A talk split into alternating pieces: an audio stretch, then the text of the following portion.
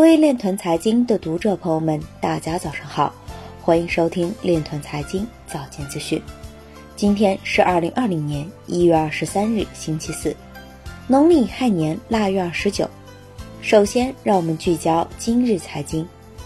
委内瑞拉团队正开发不依赖互联网与 BTC 进行交易的去中心化网络。瑞士证券交易所运营商 Six 旗下数字资产交易场所已有三位高管离职。二零二零年度贵阳市科技计划项目申报指南支持方向包括区块链等在社会治理中的应用。唐河污水库污染治理与生态修复二期工程需以区块链等为基础。有外国媒体报道，马耳他尚未向任何加密公司发放许可证。CBDC 可以为金融系统带来巨大的效率并节省成本。Ripple 等投资的墨西哥加密交易所 Bitcoin Bitso 正在为其巴西扩张计划招聘一名经理。货币正为机构投资者推出数字资产经济服务。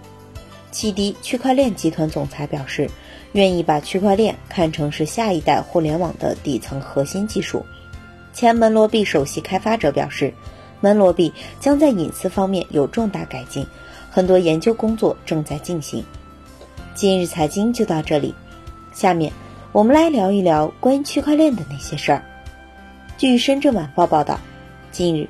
深圳市财政局联合深圳市医疗保障局成功上线深圳市医保区块链电子票据服务平台。该平台应用区块链技术，打通了医疗保障部门、财政部门、医疗机构之间的数据共享渠道，能为市民网上办理医保报销提供更加便捷高效的服务。该平台也是广东省首个上线应用的医保区块链电子票据服务平台。深圳市财政有关负责人表示，下一步，深圳市财政局、深圳市医疗保障局将持续深化区块链电子票据在医保领域的应用，优化医保政务服务，实现医保报销审核全流程网办加秒批，为市民生活带来更多便利。以上就是今天链团财经早间资讯的全部内容，感谢您的关注与支持，祝您生活愉快。我们明天再见。